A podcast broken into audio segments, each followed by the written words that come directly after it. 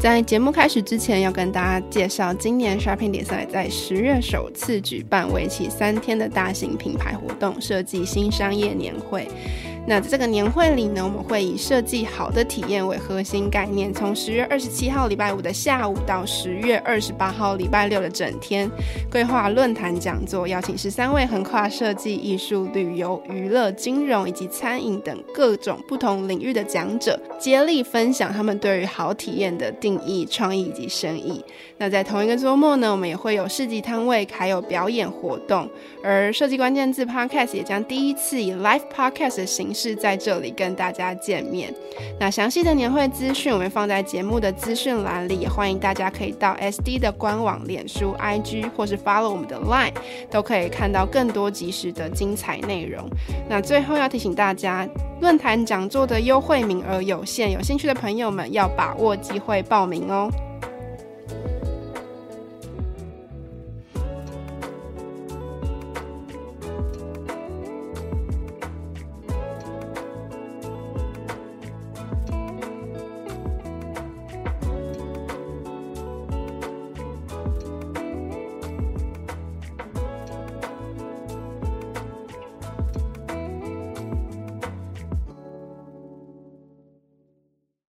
这个男生勾起了我的注意，我就跑过去跟他聊天。哎，我看你连续两个礼拜中午同一个时间坐同一个位置来吃饭，你是因为吃素吗？然后他就突然很惊讶的看着我，就说：“哦，你你们是吃素的？我不知道，我不吃素。”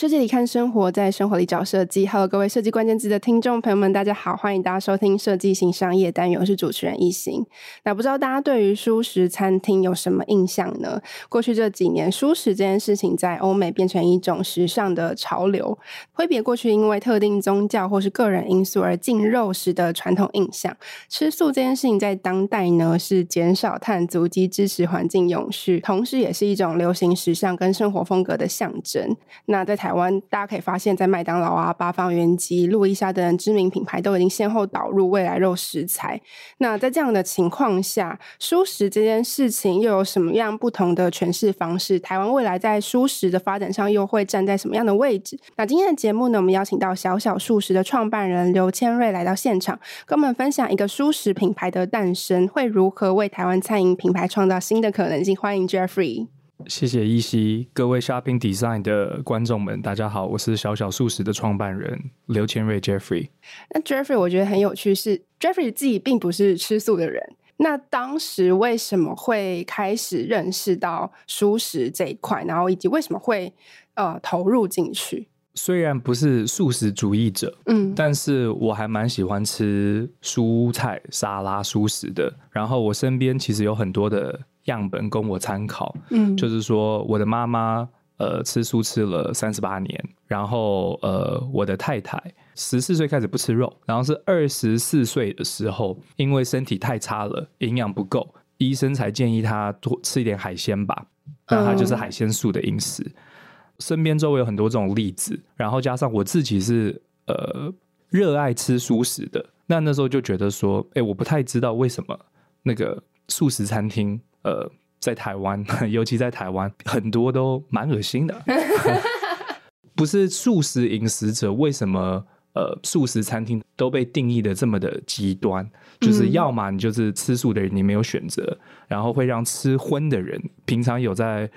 呃外面吃吃喝喝的人，会变得很排斥，也不敢进去，不能接受这样子。嗯嗯。但是我心目中的素食呢，就是很多的。原生食材，然后调理得宜，然后就是一个你因为你的身体平衡，或是你的个人的信仰，会想要去进行的一种饮食的习惯。它也不像是说很多吃素食的人，他就是吃素或是吃荤分的那么明明显。像我们公司在鼓吹的就是弹性熟食嘛，嗯，就是我昨天晚上吃了和牛寿喜烧好了，我身体真的顶不住，我今天就想要吃沙拉，但是我常常。会纳闷为什么没有什么沙拉做的好吃的餐厅，然后蛮多素食餐厅跟素食餐厅，还有一些其他餐厅的沙拉都很自制化，嗯，那也算是当初的一个灵感来源，这样子。因为 Jeffrey 之前是在美国读书嘛，是。因为刚刚提到弹性蔬食这个概念，那在比如说欧美国家，大家对于吃素食这件事情是怎么样融入他们的日常生活？它成为一种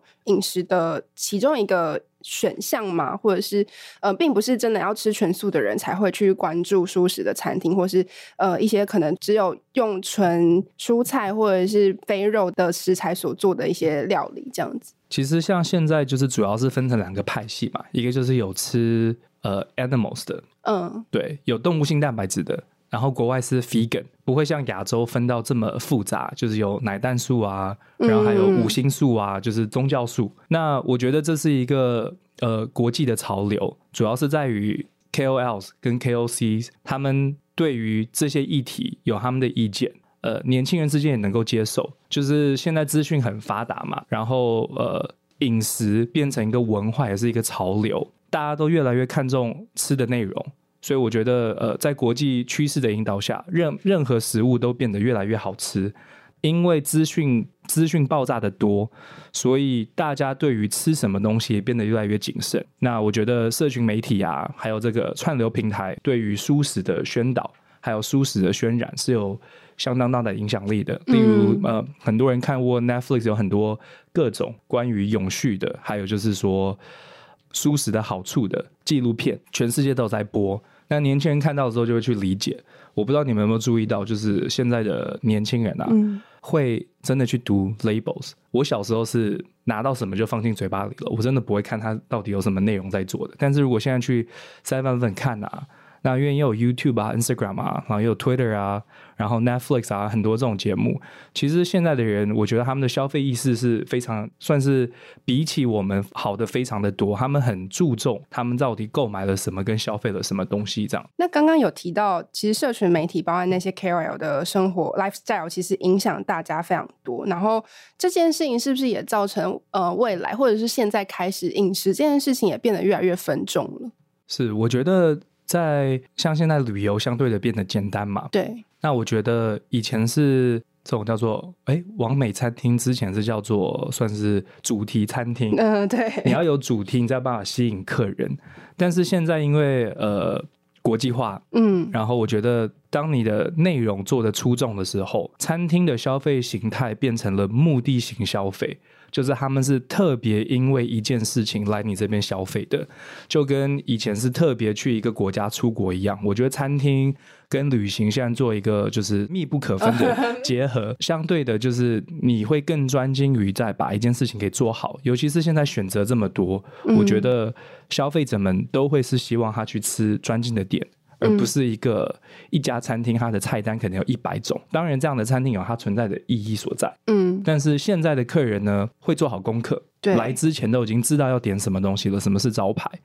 不瞒你们说，就是像如果餐厅有三十道菜的，大概卖的最好的就是七六七八道那些招牌，其他的菜都算是点缀。嗯。那我相信未来的趋势也是慢慢的会像呃，会把餐厅缩减到，就是说，因为现在人力编制都有困难嘛，会缩减到就是。最符合消费者期待的经营模式，这样子。嗯、对，照我们刚刚前面这样子聊下来啊，Jeff 会怎么形容小小素食想要为消费者带来的某一种享受或是生活风格？像我们餐厅常常会，我们品牌常常会跟永续绑在一起。那我觉得永续的。最能够去实践永续的一个做法，就是它并没有给你带来任何的不方便，嗯，不会让你觉得不习惯、很痛苦，要特别去改变平常的习惯去做一个这个永续的行为。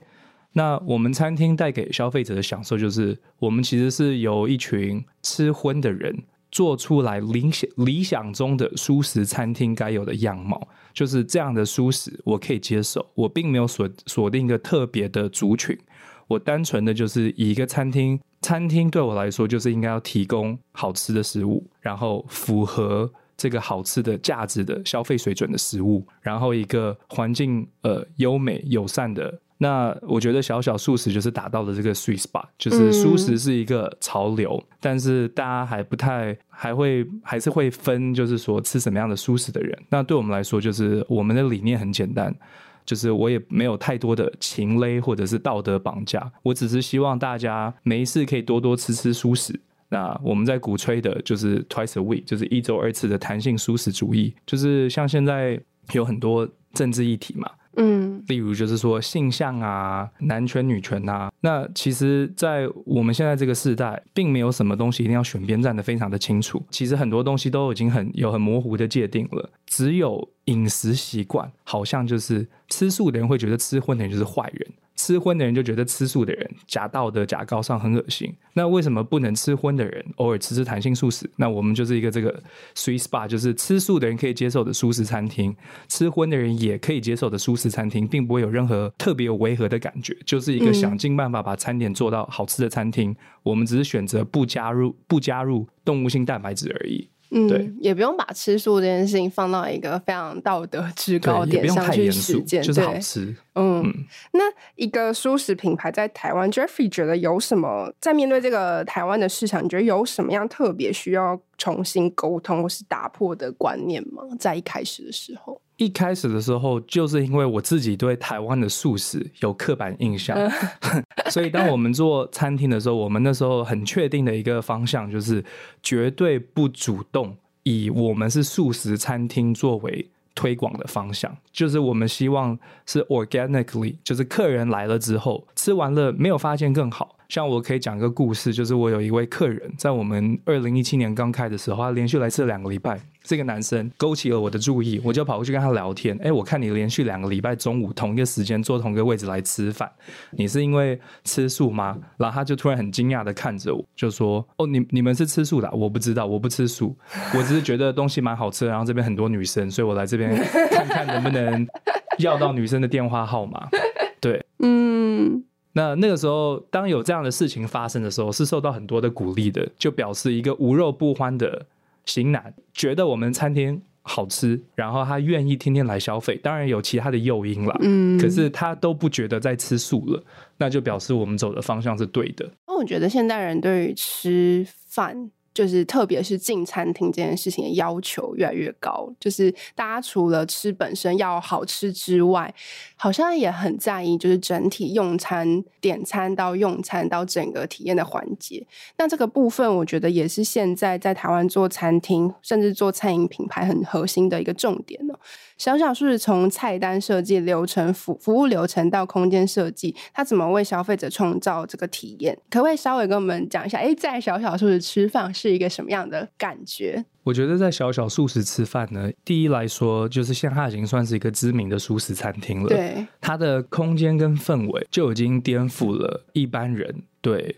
素食餐厅还有素食餐厅的想象。嗯，所以就是会觉得这是一个很原创、很有创造力的一个餐饮品牌。那第二点呢，就是我们的内容呢是算是 fusion，就是也不是说直接卖生菜沙拉，什么事情都是什么内容都是原创，就是大概是百分之六十、百分之七十的中吧，百分之七十、百分之三十的 western，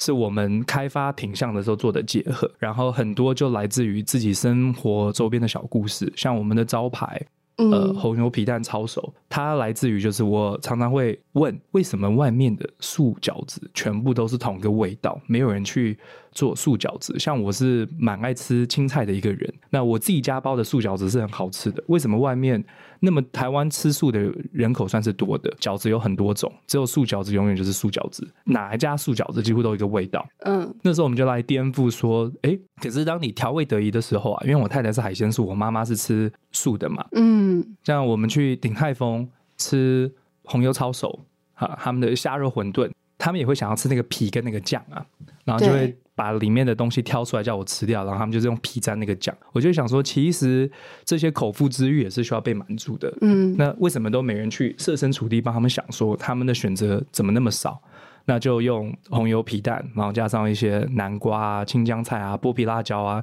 一些想象不到的组合，做成了一个没有用任何肉，但是吃起来荤味十足的饺子的内馅，然后让吃荤的人会很讶异，这竟然不是。荤饺子，嗯，而且可能比他们吃过的一些处理的不好的猪肉的水饺还要来得更香更好吃。那吃素的人当然会觉得就是哦痛哭流涕，就是终于可以吃到不是只是吃皮跟酱。嗯，对，我觉得这就是小小素食的一个特色，有很多意想不到的细心跟小贴心的地方，让吃素的人可以得到感动，然后让吃荤的人可以接受说，哦，素食是这样子的话，我可以接受。那再来就是。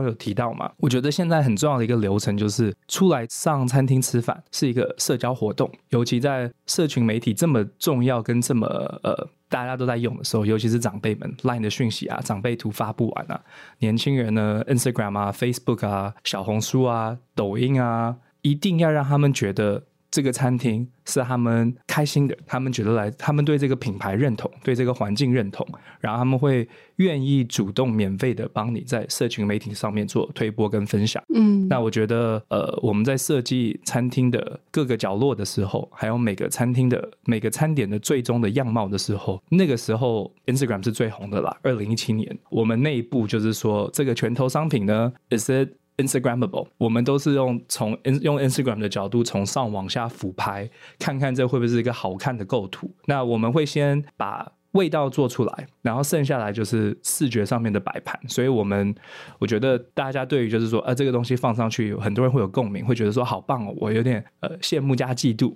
你知道，就会我觉得这就是一个算是我们当初。呃，很低调的一个成功的地方，就是我们在这些小细节上面做到你现在的人的社交活动的一个重心，就是他们希望分享，让人家知道说，哎，他们去了哪里，然后他们认同这些食物，这样子在找归属感，然后找成就感。我觉得台湾有很多的品牌在。在打造的时候，很多时候都会陷入一个风格的迷思，比如说觉得哦，日系就应该要长什么样子，美系就要长什么样子，意式要应该长什么样子。尤其在餐厅，我也还蛮好奇，在大家对于素食的印象这么的呃，也不能说那么的负面，应该说这么的既定的时候，当初在设想小小素食整体的风格，或是想要让大家感受到呈现出来的那一种感受，你们当初是怎么去设想的？要怎么突破这个？风格的框架，其实我们在二零二零年开的敦南的旗舰店呐、啊，是我们一开始心目中想象的小小素食该有的样貌。它就是一个环境优美，然后在一个金融大楼的。呃，可能在香港啊、新加坡的这种写字楼啊、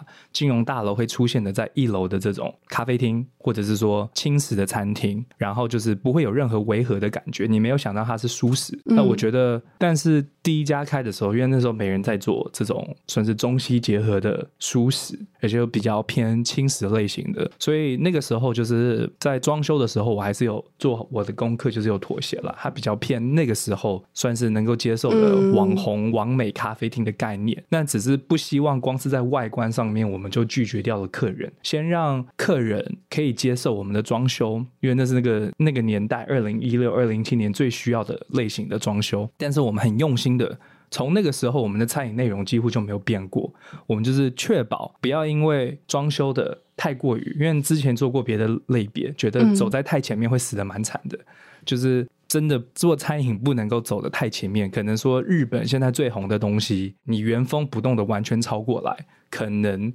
一两年之后就会出事情。所以那个时候的做的策略性的思考就是说，虽然大安店的装修不是我心目中理想的舒适餐厅，但是我们有商业考量就是这样子做，那就顾虑到就是说啊，拍照的时候需要的一些固定的呃景点。那、嗯、呃，但是我们主要是以餐点内容为主，那个环境只要让女生能够接受就好了。那我们也是特意一开始是 target 女性的客人，嗯，因为我觉得现在吃什么东西都是由女生来主导的，就是男女约会啊，很很少是男朋友说要吃什么，绝对是女生寄一个 DM 给男朋友说，哎，我看到这个餐厅了，我想去吃，你带我去吃，或者是说比较，我觉得女生对这种潮流比较敏感。嗯，他们会去主动的去搜寻资料，比较少看到男生，因为我自己也不会跟男生讨论说，哎，这餐厅看起来还不错，我们 要不要四个人去吃吃看？这样子比较少，通常都是被带过去吃了不错之后，可能要一起聚会的时候会，哎，这个餐厅不错，我们可以去吃。嗯，所以我觉得，呃，小树大安店当初的成功是来自于，就是我们有特别设定我们的 TA，就是二十五岁到四十岁的。时尚女性是我们想要抓住的主要的 TA，抓住了之后呢，就慢慢的它就有它的影响力存在，就是二十五岁到四十岁的女性，果然是有很多的朋友跟社交力，他们会找很多人，他们认同这个品牌在做的事情，他们会跟很多人介绍。所以我觉得我们做到了两种的成功吧，就是一定要有基本的 eye catching 嘛，就是让人家有想要去免费帮你行销的动力。再来就是说，我们对于我们的内容不打折。呃，很多主题餐厅是很漂亮，可是内容很差。我们有点一第一家有点类似主题餐厅，但是我们的内容很优质。所以我觉得也做到了以前的这种口耳相传的行销魅力。那我们真正爆炸算是红的话，应该是二零二零年旗舰店一开的时候，就是这就是我们一开始想要做但是不敢做的舒适的心态，这样子。听起来台湾的女性主导了台湾的饮食的角色，我觉得一定是哦。可不可以跟我们分享？因为目前小小素食看起来各个店型都有不一样美感跟设计的风格。因为刚刚有提到，其实第一间店为了符合当时市场的一个走向，并没有一开始就完整的呈现小小素食想要传递的风格嘛。除此之外，呃，刚刚有提到的旗舰店型，主要是想要传递什么样的感觉？跟在也许店装或是整体的流程上，有没有什么样的不一样的地方？像。旗舰店的装修，它就是比较高大，嗯，然后很难能够在台北市找到挑高六米的一楼的店面，而且是在一个办公楼楼下。那我们想要营造的，这就是一个上下班呃可以聚会的一个场所，然后不会因为它是舒食餐厅而没有人气，它就是一个。很棒的餐厅，那我们只是选择提供蔬食这样的内容，所以我们有一个挑高六米的酒吧。那我对我来说，就是蔬食是一个饮食态度嘛，它不应该有太多的禁忌。就是呃，我举个例好了，就是国外很多艺人啊，呃，运动选手啊，都是 plant base，就是他们是推崇 veganism 的，呃，全素主义者。但是国外的全素主义不像没有宗教的。枷锁，所以他们是吃五星的，会吃，然后也会喝酒。那有很多艺人，他们也是全素主义者的，但是他们也是会 party 啊、喝酒啊、嗯、这样子。那我们其实小一周二次，就是小小素食想要提提倡的，就是说，素食慢慢会变成一个潮流，我们就是 embrace 它，然后不用特别的去排斥它，它就是会成为生活的一份子。素食有可能取代肉食荤吗？我觉得不可能，但是它一定会变成一个大家越来越必须去。学习跟接受的一个饮食文化，因为这就是一个全世界的人，还有每个国家都要面对的议题。尤其是近年了，呃，大家应该都对天候变迁非常有感。这个感觉已经不是能够骗自己说真的没有这个地球暖化的这个问题了。所以我觉得我们就是想要营造一个说，这就是一个未来的餐饮的饮食的形态。对，嗯、那既然选择做蔬食了，呃，我还是会。像国外有一些跟我们类似的这种，像是 casual 或者 express 的这种 dining 啊，他们可能是以 plan-based 素食为主，但是还是可以加鱼啊、加鸡啊、加虾这样子。但我觉得，既然已经选择要做 plan-based 素食了，那我们就不走那个投，不是说我们不走简单的做法，因为也一开始有人提，其实你们的沙拉如果可以加鸡胸肉的话，我会更喜欢或者什么的。但对我们来说，这就是一个选择嘛。既然我们要自立做。Plant-based vegetarian 或者一个素食餐厅，我们就希望我们可以随着科技跟呃大家的思想越来越进步，我们有办法解决就是这个问题这样子。嗯嗯嗯。那当初在设计素食的菜单的时候，Jeffrey 有遇到什么样的困难吗？一开始的时候，呃，现在大概就是我刚刚有提到，大概我们是七十三十嘛。一开始的时候其实是 fifty fifty，我们想要多一些西餐的元素在。但是看了，因为现在都是数据化了，所以我们看后台资料的时候，我自己个人最喜欢的餐点，我觉得这个在美国已经卖翻的东西，一个月来点的就是四份，然后都是我点的。就是我也学到了一个，就是说啊，最大的挑战是说。我们的方向跟理念是好的，但是要改变环境是一件非常难的事情。就是这是一个饮食习惯，那我真的没有必要把我的价值观跟我喜欢的东西强迫推销在客人身上，反而造成了负担。那我觉得就是要懂得做的取舍。那我们菜单上呢，呃，我们的主要的 TA 就是不排斥吃素、愿意尝素食的人。那我们这有非常小众的菜单，因为我觉得。呃，这样的客人还是有的，就是 plant base 吃的非常干净的客人，或者是跟欧美在流行的 plant base 文化比较接近的客人，呃，我们还是有保留一小部分的菜单内容，让他们能够有做这个选择，但我们还是以满足主要的 TA 为主去做菜单的规划。嗯，那一开始的时候就会有比较多，就是还在摸索方向。我们菜单现在也比较缩减，当初一开始有大概七十个，因为主要是想要尝试各种不同的呃餐饮文化、餐饮的内容。嗯一直缩减下来，现在就是变成是说，我们是做季节性的调整，然后呃，把每个东西做得更好、更精。对，嗯，那国外有这样子掺入东方料理元素的蔬食餐厅吗？现在来说是比较少的。嗯，他们现在国外最流行的其实就是呃，Asian dining，就是 Asian food。我们就算是 Asian food 加上 fast casual 的一个。嗯结合，所以对于 Jeffrey 来说，你基本上没有潜力可以参考。基本上没有潜力可以参考。嗯，我们只能把很多的味道做想象。所以我们当初一开始的时候，研发过程是非常冗长的。然后我每次开发一个菜单，因为我们现在菜单内容就是越来越精简。那我们要开发菜单的时候，它必须比上一个这种爆炸红的商品。做得更好，所以我们都很严谨看待这件事情。通常开发一个新菜色要花多久时间？开发一个新菜色啊，大概一到三个月吧，可以做出一个新的料理。嗯。因为我们希望做出来的新的料理都是新的招牌。嗯，就是常常看到那个最热卖的是松露薯球啊，都会有点心虚。我看了 Jeffrey 的背景，其实开始接触料理。之前 Jeffrey 在美国留学的时候，其实是在金融业。那为什么会那么突然的转换跑道，进入到加州蓝带餐饮学校进修？是什么样的契机让你就是做这么大的转换，投入美食的怀抱？嗯，我大学的时候念的是经济系，嗯，然后我是零八年毕业的，所以我们那一届基本上就是惨，对，那顿时就是迷失了方向，就是基本上看不到。怎么样进入金融海啸？金融海啸那一年，怎么样进入金融业这个产业？那个时候是暂时看不到的。那我的太太那时候是未婚妻，她就跟我说：“嗯，你喜欢吃，就是看你吃饭很香，然后你热爱。”旅游，然后你对吃很有你自己的见解，然后他鼓励我，竟然目前人生找不到方向的话，我再去学个专业好了。他就帮我做了功课，帮我做了 research，然后跟我说啊，以前蓝带没有，美国只有两间学校有做这个，但是你已经 miss 那个 deadline 了。但是蓝带会新开一个餐饮管理科系，他就说你去报名上上看吧。那我就去上了嘛。那因为是蓝带。呃，我一开始没有打算，我一开始就知道我应该没办法做厨师。餐饮管理的好处就是呢，第一年的通识课程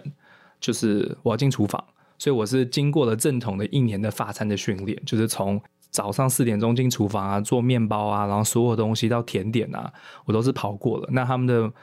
觉得餐饮管理就是，如果你是要当一个老板或者一个饭店经理的话，你不能不知道你的厨房在做什么事情，你一定要能够知道在做什么事情，你才可以做出合理的要求。那那就是我那时候得到的训练，所以我跟我的核心团队们还有我的团队们是有个很好的默契的。我不会像有些餐厅老板可能就是看到这个不错，出了钱当老板，就是我是老板，我要你做这个东西你就做出来。我会去跟他们研究菜单的内容，然后去呃。给建设系的 feedback，就是说我会以我自己有的 knowledge 去跟他们做沟通。我觉得你可以做到这样的事情，这个东西我觉得这个食材不妥。然后我觉得你为了这道菜特别多用一个食材，就是运用上面很有困难。我觉得你可以用什么东西？但我不太评论个人口味这个东西。我觉得我口味还蛮准的，就是以以我觉得好不好吃，剩下来的细节的修饰呢？呃，美学方面就是交给我的太太做最后的 check。那我主要是做食材的排列跟组合，还有就是说跟团队讨论这这道菜做起来顺不顺畅这样子。那这些在国外习得的料理知识、技能跟品鉴的能力啊，然后以及跨文化的生活经验，为你往后再回来创业料理设计跟发想过程，你自己觉得起到什么样的帮助或者作用？我觉得，因为我是二零二一年创业的嘛，我觉得好像百害而无一利。对，我因为我第一个餐厅的时候太过于讲究了，oh. 就是呃进口的设备啊，自己切薯条啊，然后自己手擀面包啊，自己做意大利面啊，就是放到现在应该是一个超级，那个时候已经很红了，但是现在来做的话，应该会超级红的餐酒馆。嗯，但那个时候就是我刚刚有提到，就是走的太前面了。就是那个薯条呢，台台湾可能认知是对盐酥鸡或是麦当劳的薯条才叫做好吃的薯条，这种新鲜 fresh cut 的 potatoes 的薯条，他们会觉得比较软。然后有点黑黑的，那是因为薯条它糖新鲜马铃薯它糖分高，还有一点点焦化，可是绝对不是炸焦，嗯、就是反而就是喜欢的人很喜欢，讨厌的人很讨厌。然后对于面包啊，或是意大利面啊，你认真投入的心血不一定会被感受得到。然后那时候就会理解，就是说啊。我要怎么样把有限的资源跟有限的人力分配在有效率的事情上面？对，那就我觉得，呃，以前讲这样很 cliché 了，就是失败为成功之母，就是真的是如果没有前面五年的算是创业一开始成功，后来失败的经验，呃，我会觉得就是呃小小数十。这个品牌没有办法走到现在的这个规模，就是还有很多，就是、嗯、哦，我没有把我们经验法则给学习起来，这样子没有重复犯一样的错误。嗯，对。Jeffrey 原本就是打算回来台湾发展吗？本来是要留在美国嘛，因为一开始是念的经济学。那后来，嗯，念完餐饮管理之后呢，我大概有一年半的时间，就是工作的时候我在考虑。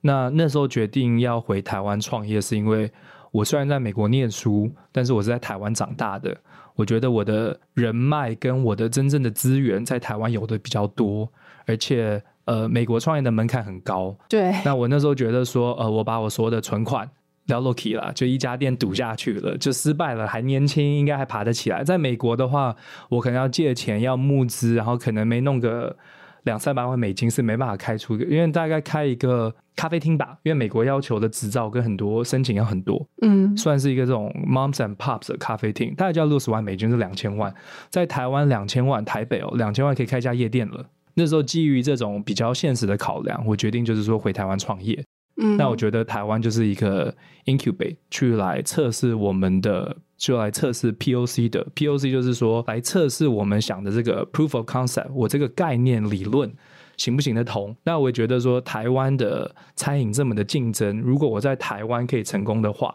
那我找对项目了，我是不是可以从台湾出走，成为代表台湾的餐饮集团这样子？嗯、对。因为刚刚有提到，其实 Jeffrey 在创业成功跟失败之间，其实有过很多的经验，然后包含对品牌其实有你的一番的见解。但从创立小小素食到现在推出 Fine Dining 的餐厅品牌 Curious 以及那个宇宙神间这一系列的过程啊，其实 Jeffrey 对于品牌都有你自己的理念、操作的操作跟策略。那可不可以跟我们分享，就是呃成功品牌的三个，如果说是必备的条件？你会觉得是什么？我觉得第一点是要坚持，就是当你创立这个品牌的时候呢，你要对你自己的品牌非常的有信心，绝对不能因为一点小小的波动而去做了品牌一开始的初衷的调整。对，第二点的话，我觉得就是人，你需要创造一个团队，大家都是，尤其是核心团队，大家都是对品牌在做的事情有认同度的。如果你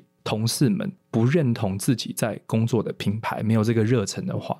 那是没有办法成事的。第三点的话，我觉得就是运气吧。嗯，就是我发觉，就是呃，天时地利人和这件事情非常重要，绝对不要在错误的时间点去强迫一件事情的推行，跟就是不要强迫一个事情的推行跟进度。嗯，我非常相信，就是说，当你的想法是好的。你要等到这个天时地利人和的时间点再去做。嗯，那我很多失败经验都是来自于我个人觉得这个想法很好，然后时间点还没到，可能走在太前面，我推敲的不够仔细，硬着头皮去做了之后，然后得到了惨痛的教训。嗯，对。现在的话就是有很多同事可以一起讨论，然后大家可以一起做决策。我觉得就是坚持，就是自己对品牌的看法，然后建造一个。核心团队，大家都是对品牌有信心的。再来就是不要就是 luck 了，就是天时地利人和，不要强求。你好好做你该做的事情，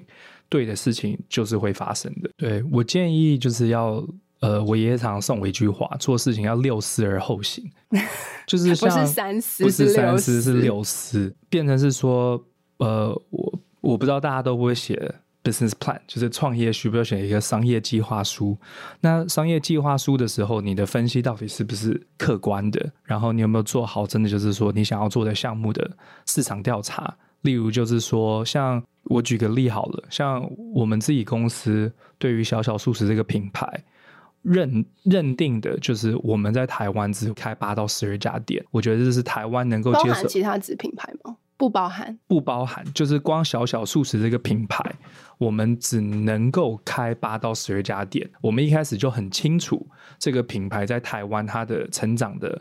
高度可以到哪里去，我们绝对不会因为好像这个条件不错或是什么东西，然后就是有点一窝蜂的开，一窝蜂的开，因为其实蛮多人找我们开的。那也有就是呃很多很诱人的条件，但是我们其实八到十家店，我们是一开始就已经讨论好哪些地方是我们一定要去开的地方。那我们不会偏离这个方向，有很确切的目标，就是我们有阶段性的目标。那我觉得像五年计划啊、十年计划这些东西一定是要做的。推敲好之后，有一个很明确的方向，那我就觉得呃台湾的。创业门槛相对的低，当你都具备这些条件，真的都想得透彻的时候，嗯，就去做吧。真的不要因为觉得说，哦，我的那个奶奶做的排骨饭很好吃，我拿一个我家的排骨饭的食谱出来，我觉得我可以做个便当店，然后我的便当店可能比这个人便宜二十块钱，我就一定可以卖得比他好。我觉得这就是。呃，没有经过推敲就去做的很简单的判断。嗯，其实当你在一个比较有规模的公司做过一些事情之后，你会发觉要成功的因素真的非常的多，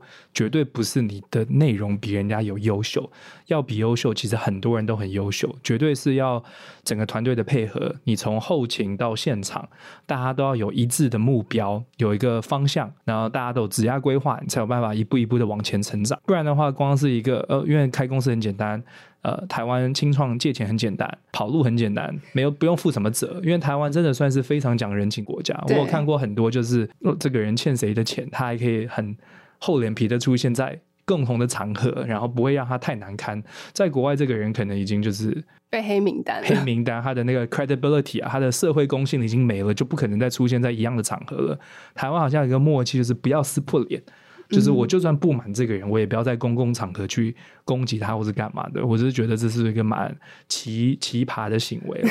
对，从创立的第一天起，就会就已经知道说我们要作为一个餐饮集团，然后以及什么时候要呃开始新的品牌，就包含 Curious 啊跟宇宙生煎这样子的设想就已经有了吗？一开始的时候，对，一开始就有了，就是说。一开始的目标就是成为代表台湾的呃舒适餐饮集团，然后因为对我来说这样才是真正的永续，所以一开始创立公司的方向就是希望它可以自主性的经营的下去。那我们有我们阶段性的任务，那它当然就是有一个终极目标啦，一定会有小小的变动，像呃。Curious 比我们想象的早了一年发生，嗯，但是因为那是因为它其实本来就在我们的计划里面。金华酒店比我们不是说比我们想，就是我们想要做这个内容。那金华酒店有来找我们去开小小素食，但那时候觉得说在金华酒店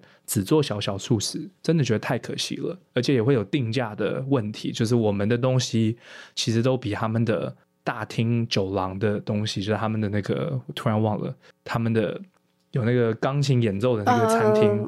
那边的单价都来得便宜，所以其实我们的定价会变得很奇怪。我们也不可能小小素食，因为在金华定价就高了三成四成这个样子。那就反过来构思，这是我们本来就在我们 plan 的，就是我们要成为代表台湾的蔬食餐饮集团。我们本来就打算做一间 fine dining 餐厅，那金华酒店应该是那个时候最适合的 location 了，所以呃，就提早了。去执行这件事情。那生煎包呢？就是因因为疫情的关系，我们一直在想，就是说要怎么样在未来，如果也有这种浩大的状况的话，餐厅跟其他产业不太一样，是我们没有对外营业的话，我们金流就断了。所以这种 retail 的东西，我们做的生煎包品牌，就是要做通路市场。呃，怎么样做出一个品牌，能够成功的打动了通路市场？让如果又有重大灾情跟疫情的状况之下，我们还是可以创造被动式收入，然后又可以推广我们的公司想要传递的就是一周二次弹性舒适的这个理念。嗯，对。那生煎包就是在就是仔细推敲之之下出来的产品，也是因为呃我们很 care 我们的品牌的精神，小小素食强调就是我们尽量是使用原生食材真食物。其实呃做生煎包的时候有很多新的植物肉品牌一直都来跟我们谈，因为我们那时候已经算是台北相对知名的素食餐厅了，都会希望我们餐厅能够使用他们的植物肉商品，但是我们都是偏向拒绝的，并并没有想要用。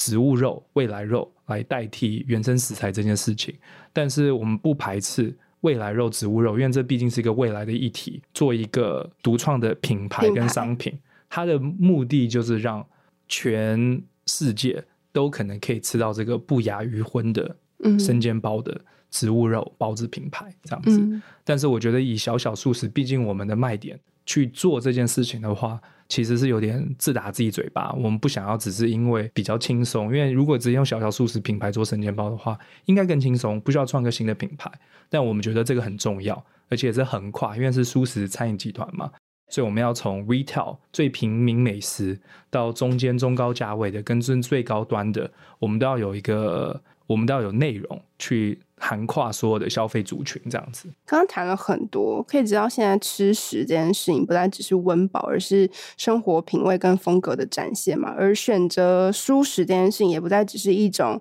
需求，或者是只是呃符合某一种，比如说宗教的规条啊，或是比较设限的想法。它是一种态度，跟你所做的饮食的选择。那最后一题，很想要请问 Jeffrey 的是，你会怎么样去形容小小素食的企业文化跟？文化这件事情会如何影响一个品牌对外的形象？我们企业文化最重要就是真诚，就是我们不要违背消费者对我们的期许跟信任，就是我们很实在的做事情，呃，赚我们该赚的钱，但是我们保证，就是我们尽我们一切最大的努力，提供消费者在他的提供消费者最好的消费内容，那这是我们持续精益求精的一个鞭策我们自己的。目标，呃，因为保持这个，我们会一直去鞭策自己嘛，所以我们的内容都会一直越来越进步。那这就是我觉得我们餐厅的一个动力。嗯嗯嗯。然后我我觉得消费者是可以感受得到，而且尤其是我们的呃忠实顾客们是可以认知到说，哎，我们从一开始一家店、两家店、三家店，那我们想办法把我们内容做得更好。就是说，我们都默默的在寻找更好的食材，然后我们默默的在对永续做更多的付出，然后参参与更多的议题，然后想办法跟整合更多的产业链。呃，从一七年开始是忠实粉丝的客人，都能够感受到，就是说我们一直想办法再把事情做得给更好，然后让更多人都能够接受弹性蔬食这个 concept 这样子。嗯，饮食是一种文化输出。那因为 Jeffrey 其实做。这个小小素食的餐饮品牌，最终是希望以台湾作为最基础，然后向外发展嘛。那目前大概会到什么样子的阶段，会觉得说，哎，我们可以再往国外看一看新的市场，跟这个品牌可以从台湾出发，然后开始让更多的人认识我们。嗯，其实我们已经有跟已经有人在找我们接洽了。嗯，然后我们是亚洲吗？还是亚洲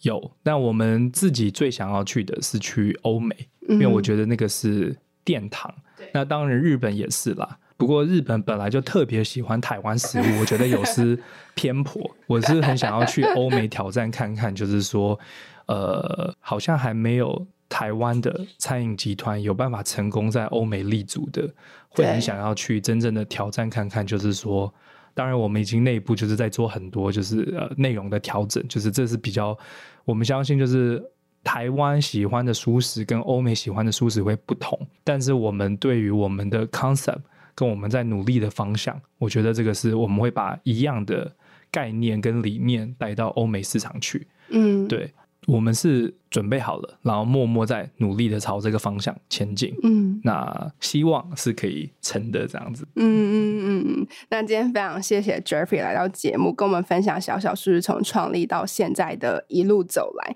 那今天节目就到这边，最后还是要再次邀请大家，如果听众朋友对于设计新商业的议题还有任何的好奇，或是希望听到我们专访哪一位你很感兴趣的对象，都欢迎留言让我们知道，并留下五星好评。那除此之外呢，我们也在节目下方。留下小额赞助的抖内连接。欢迎喜欢我们的听众朋友可以留言抖内，你们的支持是我们持续制作好内容的最大动力。另外呢，想要知道更多 SD 关注议题，邀请大家持续锁定设计关键字 Podcast 或到 SD 的脸书官网 IG 社群来追踪我们。那设计关键字，我们下次见喽，拜拜，拜拜。